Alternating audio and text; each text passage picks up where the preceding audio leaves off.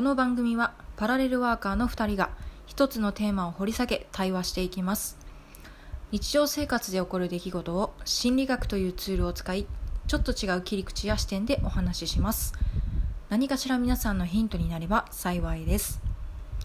ということで、今回も前回と引き続き、大学生と対話してみた後編です。それではどうぞお聞きください。ちなみに、あれなんですよ。京子ちゃんの今、ざわついてることは何なのかっていうのが気になるんだけど。いや、ざわついてることですか？うん、いや、ざわついてることは、あの、はるさんに、あの、お伝えしたやつですよ。ああ、の、そう友達と友人から仕事を、これやってみないみたいな感じでうんうん、いただいた仕事が、うん、どうもざわざわするなっていう。いやどんな内容ですか、それは。いや、なんか最近ですね、自分はあのほ完全に自分の仕事を方向転換していて、うん。うんえそう、飲食業がほほぼメインだったんですけど、今はもうオンラインの方に切り替えようとしているんですね。で、動画とかが今メインになってきているんですよ。うん動画編集みたいな。うん。うんそれでう、ん仕事をこういうの、京子ちゃんに向いてるかもしれないとか、こういただいて、うん。それに乗ろうと思うって言ったんですけど、全然最初は。うん。ただどうもざわざわするんですね。そのざわざわは何なんだろうなっていう。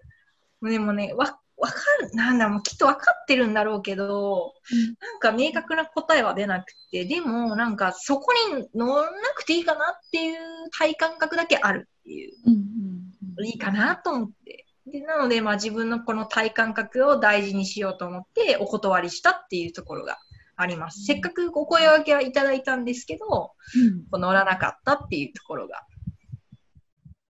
ある。面白いよね。体感覚でジャッジをするっていう。そうです。そう、体感覚で 野生キャッチする。そう、野生児だから。そう、野生児だから、そう。だからそこを、自分のその感覚を信じようと思って、うん。やらなかったって、まあ、ね、まあ、はるさんは知ってると思うんですけど、あの、それがいかにその美味しい話うん。だとしても自分は、それ自分が、なんかこう、ちょっとでも何か違和感を感じたらもうやらないっていううん。ところがあるので、近道だろうがそれざわざわしたらやらないっていうところがあるので、それに従ったってだけですけど。かっこいいですね。かっこいいよね。かっこいい。かっこいいですよね、やっぱり。かっこいいんだよ。あ、どうも。近道なのに乗らないっていうところね。遠回りでもいいんだっていう。実はさ、今だ、京子ちゃんが出してくれた、美味しい話なんだけどっていうあの枕言葉が非常に重要で、はい。あのどっちかっていうと、あのこれもまた世代でくくっちゃいけないのかもしれないけど、私たちの世代ってその美味しさにやられがちなんだよ。あの 美味しい方に流れがちなんだけど、あの若くなればなるほど、今の世代の方が、なんかそういうものよりももっと何か大事にしたい、目先の美味しさっていうところじゃない何かでキャッチしてるような感覚がちょっとあって、だから、あのこの京子ちゃんの野生児並みのね、あのざわついた、だからやらないっていう、この判断が非常にかっこいいなと思うわけよ。え、めぐみさんは何をこう基準にしてるとかありますか？そういう。ね、気になる。うんあやっぱり、私、個人的には、うーん、まあ、そうですね、自分のややりたいこと？うん。こうここで働いているビジョンが見えるとか、なんか将来像とかをこう想像ししてうんって感じですかね。でもそんなに多分素早くもうこう見分けるみたいなことはできないかもしれないです。京子ちゃんのみのね。いやでもなんか今ちょっとめぐみさんに言ってもらって聞いてみたいのがあのビジョン未来のビジョンっていうのが描けるかどうかっていうのがあったじゃないですか。なんかそこってどういうビジョンだったら OK だけど、どういうビジョンだったら NG みたいなのって、なんかキャッチしてるものあるんですか？そうですね。こういうビジョンだったら、なんか、こう遠回りしても、遠回りした分だけの、うん。あの、いろいろキャッチできる情報ってあるじゃないですか。うん近道ももちろんそうだですけど、うん。なんかそういう、なんかいろんな出会いとか、いろんなきっかけがあったときに、自分が、あ、これだとか、こういうの楽しいなって思えるきっかけもいっぱいあるじゃないですか。うん。そういう時に、なんか、なんか人の出会いとかを通じて、あ、自分もこういう人になりたいなとか、なんか理想の自分に少しでも近づける、自分の好きな自分でいられるっていうのが、うん一番私の多分判断ポイントかもしれないですね。自分らしくいられるっていうのが。なるほど。そうですかね。いいね。なんか、嬉しくなっちゃうね、聞くと。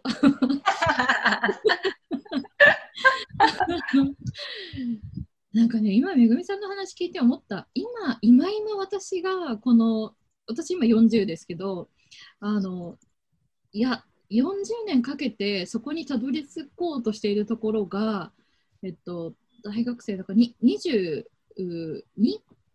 とかですか ?21 そうです。うんですよね。半分はいぐらいの年齢で、今この自分らしさってところを見つめながらあの何かをジャッジしてくれてるっていうなんかそこすごい嬉しいね。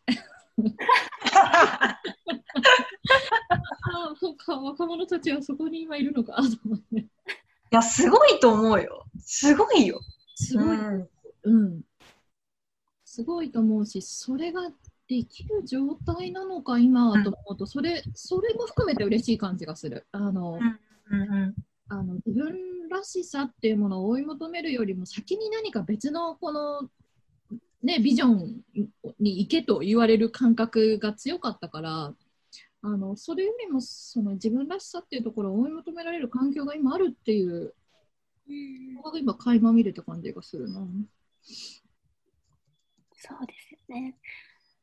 もうなんか、私教育、教職の授業とか取ってても、もう座学っていう、座学中心よりも、もうなんか、こう、こうを尊重する授業、うんうんうんスタイルっていうのが増えてきてて、だから、やっぱりもうなんか、時代に合わせて多様性がなんか認められてきているなっていうのもありますよね。なんか、普通ってなんだろうっていうおー疑問も出ますよね。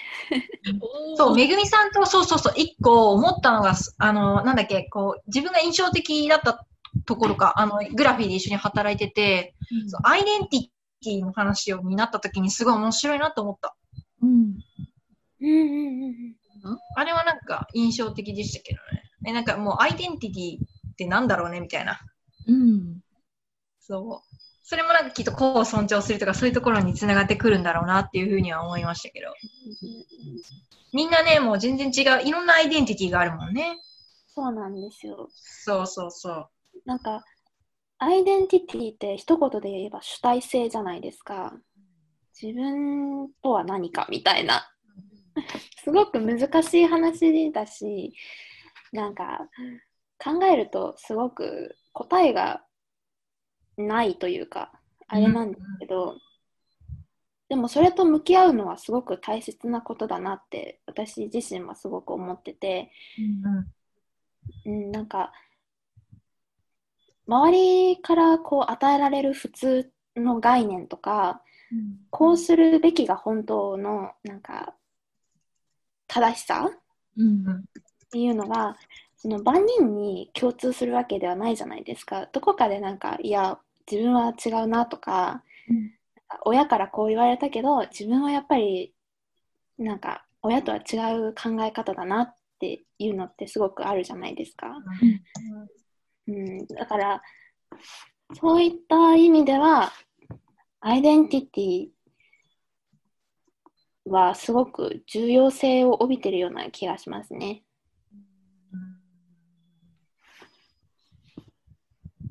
いや、それ、なんか、やから、その、なんだろうな、そこまで考えてることに自分はすごいびっくりうん。したかな。その話、そう、そのなんか、ふと、その、ただカフェで話し、カフェで話す話かって思ったぐらい。なんか、すげえ、そう、そんな、すごいなと思ったんですよ。すごいなって。でもなんかさ、この、めぐみさんの中にそれがどの段階でどう入ってきてたのかっていうところもめちゃくちゃ興味はあるんだけど、なんか、今話を聞いていても、すごく、なんて言うんだろう、腑に落ちているというか、体の中に染み込んでる感覚があるんだよね。この今の話が。で、どこかで見聞きしてきた新しい何か概念というよりは、もうそれがスタンダードな人たちなんだなっていう感覚がすごくあるのよ。なるほど。うん、だからそれこそ本当にこう尊重するっていうものだったりとかそもそもアイデンティティって何なのさっていうことがもうつかめてる世代。うんうんうんうんうん。だから押し付けられる世代はもう終わった完全に終わったんだなと思った今。普通とは何ぞって普通でいなさいと言われたあのある種押し付けられてきたっていうまあ呪縛のようなもんだよね。それはもう終わりを告げてるんだと思って今結構衝撃的よ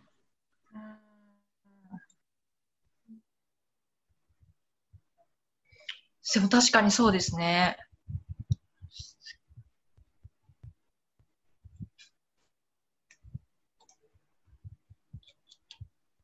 その感覚が日常にあるんだもんね。ふ常にあるんだもんね。普通に存在しているっていうところですもんね。うん、だからこうんそ特別な空間ではなくってカフェで話しててもそれが出るとかっていうのはそういうことだと思うんだけど、たあの確かに、そっか、そういうことか。うん、なるほどね。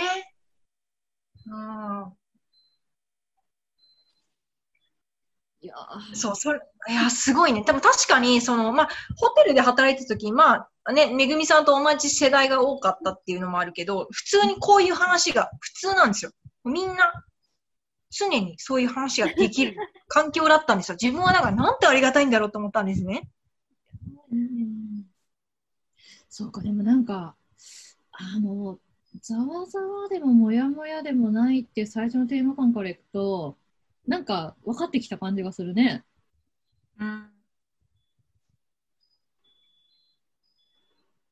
そうですね。うん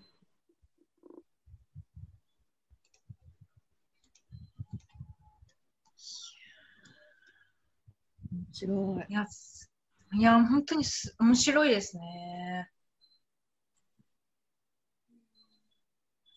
なんかでも、めぐみさんからするとさ、そういうふうに今不思議がられるじゃない、違う世代からしたらさ、あ、今ってこういうスタンダードなんだみたいなふうに言われることに対しては、ど どうですか？どうですか？うーん。どうですか？うーん。うーん。そうですね。どうでしょう。なんあまりピンとこないっていうか、やっぱり自分がその、なんでしょう。押し付けられる世代っていうのもなんかすごくマイナスな意味を なんか感じるんですけど、うん別になんか今私たちの世代で押し付けられることがなくなったっていうのではなくてうん押し付けられてることもあるけれども果たしてそれが本当に正しいのかとか、そういうなんか、うん、考え方が増えてきてるのかもしれないかなって思いました。なるほど。うんわかんない。あまりうまく、えーですけど。そうか、でもそうそうかもしれないね。押し付けられてる場面もそうか、あるにはあるのかもしれないね。だけど、それって本当なのって考えられるって、うん。うん、えー、何がそうなってるんだろうってすごい暴きたいけど、暴きたいけど、で、そこでだってそうやって考えられるって何なんでしょうね。ねそうね。うん。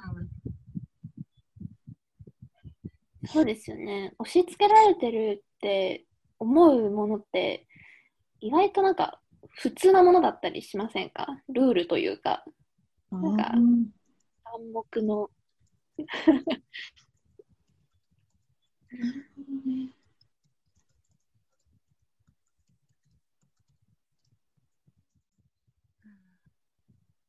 あ、そうかふ。これが普通だよと言われてるルールだったり、暗黙のその世界観の中での何か、うんまあ、それもルールなのかもしれないけど、それに関して、えっと、ただただ例えばあの考えずにし従っていくとか受け入れていくっていうことよりは、それって本当にそうなんだっけっていうふうに考えられるっていうのが、あれか、入ってるってことなのか。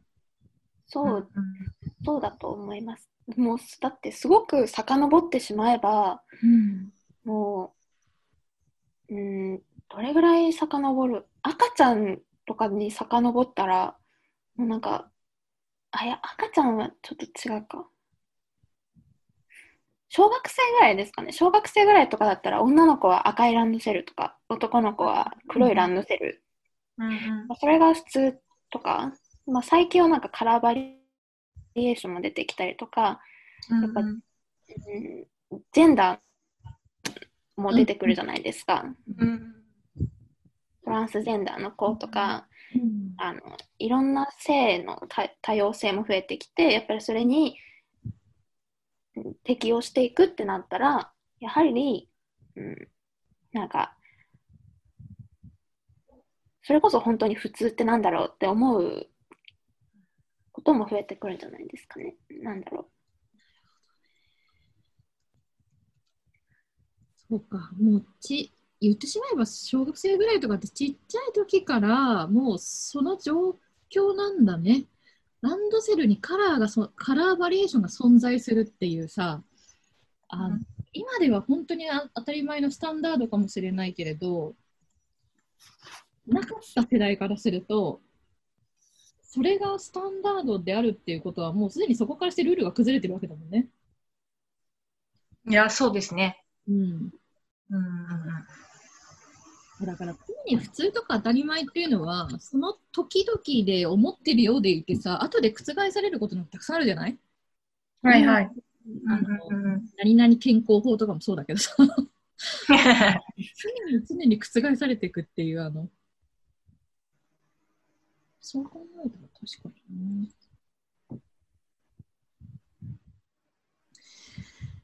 いやー来てもらってよかったね今日 よかったー。それは本当によかったわ。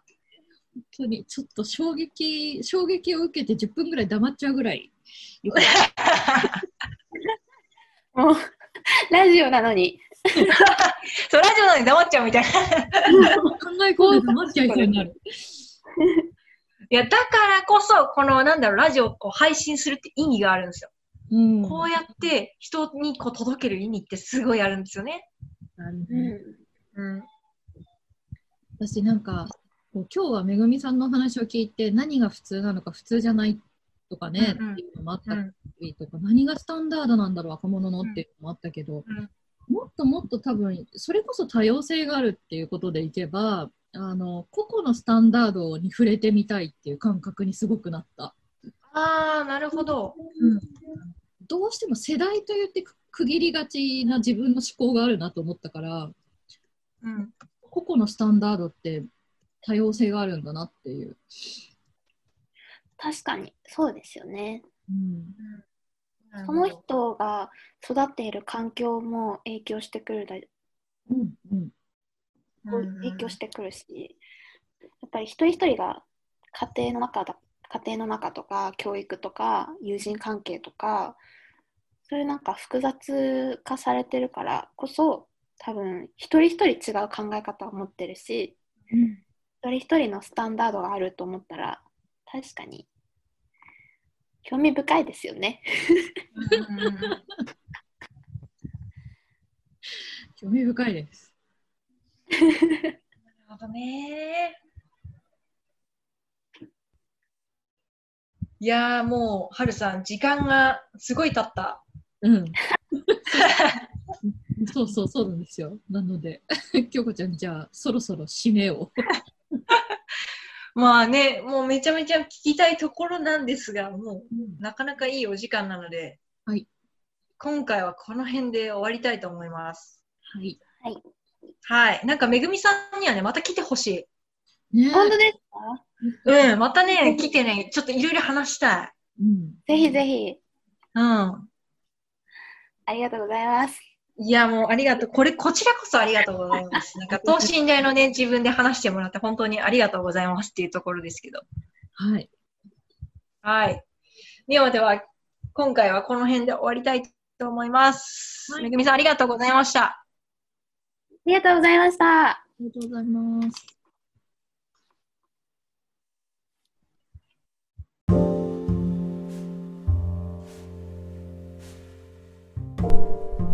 今回の配信はここまでです。それでは次回の配信まで。バイバイ。